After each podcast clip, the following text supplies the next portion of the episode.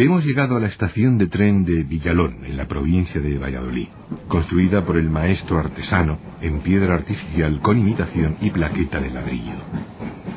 De esta estación parte el segundo trazado ferroviario que recorre el parque, trayecto que finaliza en un apeadero situado en la ermita de San Saturio, en Soria.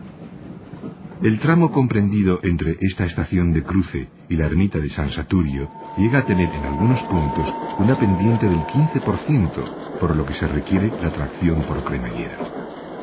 Si sigue este trazado encontrará tres puentes, uno de piedra, otro metálico y un tercero levadizo en forma de arco. Quizá algunos de ustedes recuerde el entrañable tren burra. Para los que no saben de qué les estamos hablando, Aquí va esta curiosa historia. A finales del siglo XIX se decide construir un ferrocarril que uniera las localidades de Tierra de Campos para dar salida a producciones agrícolas y las modestas industrias de la zona. Aunque su nombre oficial fue Ferrocarril Económico de Río Seco a Palanquinos, el tren de madera fue entrañablemente denominado Tren Burra, debido a su vertiginosa velocidad.